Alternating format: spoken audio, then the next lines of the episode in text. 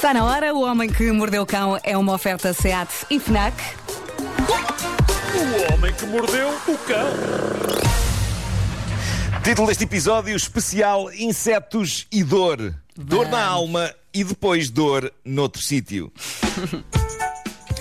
Bom, vou começar com a mais incrível metáfora viva e depois morta sobre as injustiças da vida, a isso. a lei da selva ou apenas a genérica falta de sentido de tudo. Isto está a tornar-se viral, aconteceu no quintal de uma casa em Inglaterra, foi tudo filmado e eu diria que é um prodígio de tragicomédia. Com 3 anos de idade, o pequeno Ronnie Seddon levou a cabo um projeto com o pai, Danny, sobre o milagre da vida. E aquilo a que, na banda sonora de Rei Leão, está imortalizado como o ciclo sem fim. Bom, eh, o que se passou foi que Danny, o pai, e Ronnie, o filho, criaram uma borboleta dentro de um frasco. Eles conseguiram vê-la a evoluir desde discreta lagarta até uma linda borboleta branca. Foi um processo educativo e mágico para o pequeno Ronnie. Eles tinham dado um nome à lagarta, era a lagarta Ralph, e houve um dia mágico que chegou, o dia em que Ralph, já borboleta, ia ser libertada do frasco em que vivera nos últimos tempos e, perante os olhos ávidos de magia do pequeno Ronnie, iria voar pela natureza afora. Eles fizeram daquilo uma verdadeira cerimónia, foram para o quintal com o frasco e atenção que isto está tudo devidamente registado em vídeo pelo pai, Danny. Eles foram para o quintal com o frasco, abriram o frasco e a borboleta Ralph, sem hesitar, lançou-se no seu primeiro voo, ainda algo hesitante e trapalhão, pelo meio da vegetação do quintal. A dada altura, a borboleta Ralph pousa suavemente numas ervinhas, porque ainda está a adaptar-se à sua nova condição de criatura voadora. E é nessa altura que surge Marvel, o cão da família, um Cocker Spaniel tão deslumbrante à sua maneira com a borboleta Ralph. Antes que alguém consiga dizer o que quer que seja, Marvel, o cão, come Ralph. Claro.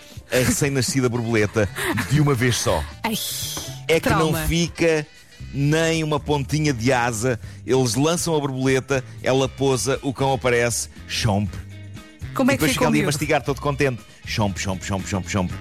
Jesus. O, o, o, miúdo, o miúdo ficou em choque. Claro. Mas não chorou. Ficou só em choque. Eu nem, eu nem sabia que cães comem borboletas, mas suponho, olhando para as minhas cadelas, que os cães comam basicamente tudo. Tudo o que e voa. foi assim que, sim, e foi assim que o pequeno, e mesmo que não voe, uh, foi assim que o pequeno Ronnie teve duas lições numa só. Coitadinho. A primeira sobre o milagre da vida e a segunda sobre a desilusão e a falta de sentido instantâneo dessa mesma vida. Há que dizer que, uh, sublinhar este ponto, o Ronnie de facto não chora no vídeo, ele está só Se calhar chorou depois. É capaz de ter chorado depois. Eu sinto que esta criança de 3 anos cresceu para aí 30 naquela pois foi. manhã. Pois foi. Este moço está preparado para a vida. E consigo imaginar perfeitamente a chicleta fazer uma destas. Consigo imaginar. Uhum. E, e o pai também não Atenção. deve ter ficado bem. Perante aquele Não, não, não. É pá, o, o- o pai só, só diz para o cão: You idiot, idiot. Ah, mas, mas o que se passa com a, com a chicleta e com a flor é que elas atacam moscas, elas embirram particularmente com moscas, Hum. mas não as comem. O que elas fazem é, se há uma mosca que está contra um vidro, não é? A fazer aquele. Elas ficam super atentas, saltam, ah, chupam a mosca e depois largam-na no chão. A mosca encharcada. E a mosca fica ali no chão. Tu fazes muito bem esse barulho. Muito bem, é igual. É isso, é isso. Bom, vamos continuar no incrível mundo dos insetos. Enquanto desejamos a Ralph, a borboleta, que descansa em paz, nós travamos conhecimento com uma vespa.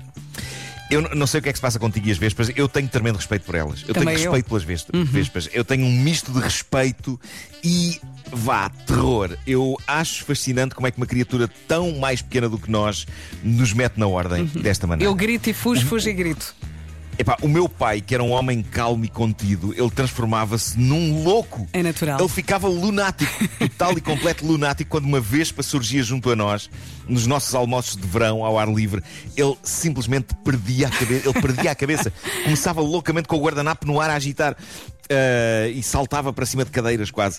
Ah, e, e isso contribuiu para que eu próprio ah, perca a cabeça com vespas. Eu hoje em dia ando a tentar uma abordagem diferente no que toca às vespas. O meu filho passa-se com elas em terror. Ele herdou claramente o ADN do falecido avô. Eu, eu também passo, mas eu agora tento manter a calma. As, as vespas são como os ursos. Em princípio, se não nos mexermos, não nos ataca. Ah, eu não mas lá que nisso. mete medo. Eu, eu vou-me embora, Vamos. eu grito, vou-me embora. Mete medo, mete Sou- medo, sobretudo a, a vespa asiática, sobretudo. É um pequeno ser que, se a gente não se bem a pau, pode nos fazer patinar, não é? É preciso É- ter é cuidado, sim. Mas pronto, todo este preâmbulo, Vera, para te falar numa história fascinante envolvendo vespas. Foi deixada no Reddit por um utilizador que assina Staring at the Sun, o que é um nome Estamos bonito. preparados. Uh, passa então a descrever o sucedido. Diz ele: Hoje, para meu horror, uma vespa enorme entrou-me no apartamento e pousou em cima de uma revista. Tive a sorte de, quando a vi, estar na posição certa e no ângulo certo para lhe montar uma armadilha. Pensei rápido, peguei num copo vazio e atirei-o com a boca para baixo para cima da criatura, aprisionando-a entre o copo e a revista, enquanto rezava para que não lhe tivesse acordado a fúria.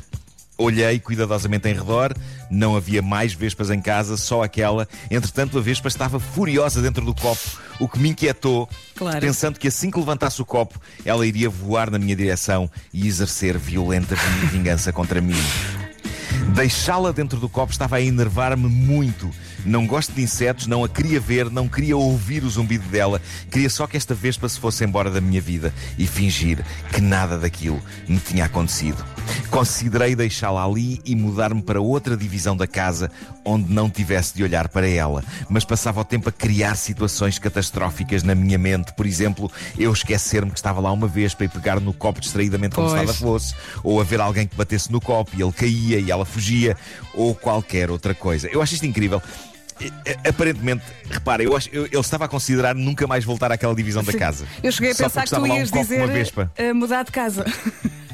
Eu acho que faltou muito pouco para isso. Faltou muito pouco para isso. Só porque estava um copo com uma, uma vespa presa dentro. Mas pronto, ele Furiosa. a dada altura diz que ganhou, furiosíssima, ele diz que ganhou coragem e que, com extremo cuidado, pegou no copo e na revista por baixo do copo, foi até à casa de banho, abriu com um pé a tampa da sanita e, diz ele, atirei tudo lá para dentro. A, revista, ao o copo copo. e a vespa. Tudo para dentro da sanita e diz ele: fechei a tampa da sanita com toda a força, não puxei o autocolismo, claro, porque estava lá dentro de uma revista e um copo, não fazia sentido.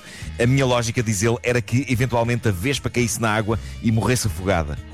E ele diz: Como tenho duas casas de banho em casa, iria usar a outra e daí a uns dias voltaria a esta para sacar de lá o cadáver da vespa caído na água, mais o copo e mais a revista. Ai meu Deus. Eu sei o que é que os nossos ouvintes estão a pensar neste momento. Eles estão a pensar, mas para onde de acho é que vai esta história? Picou-lhe o rabo. Calma, malta. Calma. Diz ele, mais calmo e recuperado do quase ataque cardíaco, decidi ver um pouco de TV. Daí a pouco, um amigo meu mandou-me uma mensagem de texto a dizer que estava ali na zona e se podia ir lá à casa, bebíamos uma cerveja e víamos os Jogos Olímpicos. Ai. Assim foi. Portanto, o amigo e ele viram os Jogos Olímpicos e ele pôde aliviar a mente da tensão toda da Operação Vespa. E ele disse que foi bom e que foi divertido. E a dada altura, diz ele, o meu amigo levanta-se. Eu não pensei nada sobre isso, até porque nós temos levantado periodicamente para ir buscar aperitivos e cervejas e meter os nossos telemóveis a carregar, etc. Antes que eu percebesse o que estava a acontecer, já era tarde demais. Levanta-se, senta-se e grita. Ouço o meu amigo, ouço o meu amigo abrir a porta da casa de banho e eu ainda começo por gritar: Escuta, usa antes a outra. Mas ele não me ouviu, diz ele. E tudo o que eu vi de seguida foi um angustiante. Ai! Sim, caros ouvintes, aconteceu o que tinha de acontecer. E diz ele: a porta da casa de banho é aberta à bruta e eu vejo o meu amigo tombar lá de dentro, nu da cintura para baixo, rastejando de costas, gritando: Mas carraio! Mas carraio! Não foi bem mas carraio que ele disse. Claro. Mas eh, Ai, talvez coitado, possamos aqui Marco. suavizar a coisa. E diz ele, gritando, gritando com as mãos, segurando os testículos. E ele diz: numa primeira reflexão nada altruísta, a primeira coisa em que penso é: a filha da mãe está outra vez à solta no apartamento. Mas, diz ele, eu tinha de ajudar o meu amigo.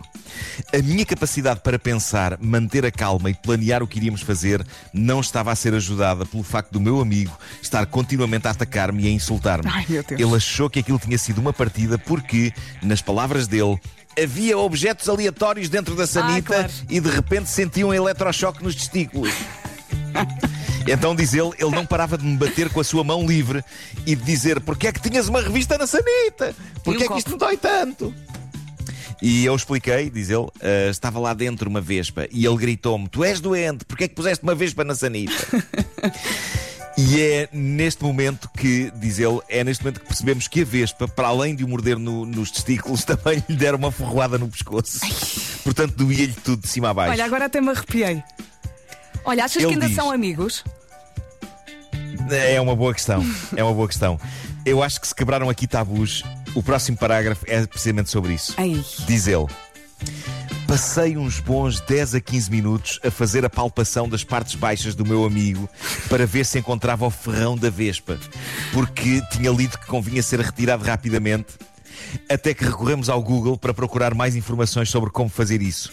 E foi assim que percebemos que aquela Vespa não deixa o ferrão.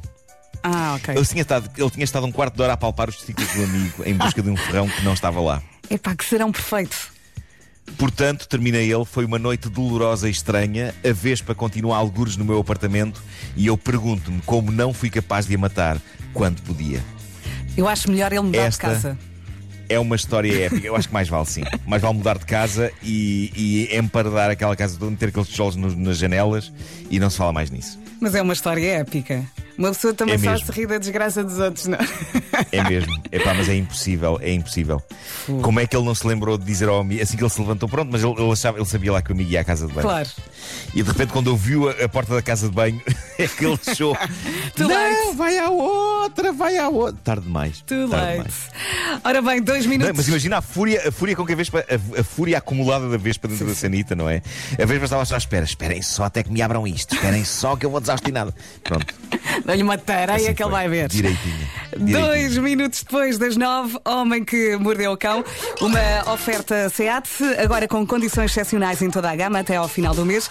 E foi também uma oferta FNAC para cultivar a diferença e novidade.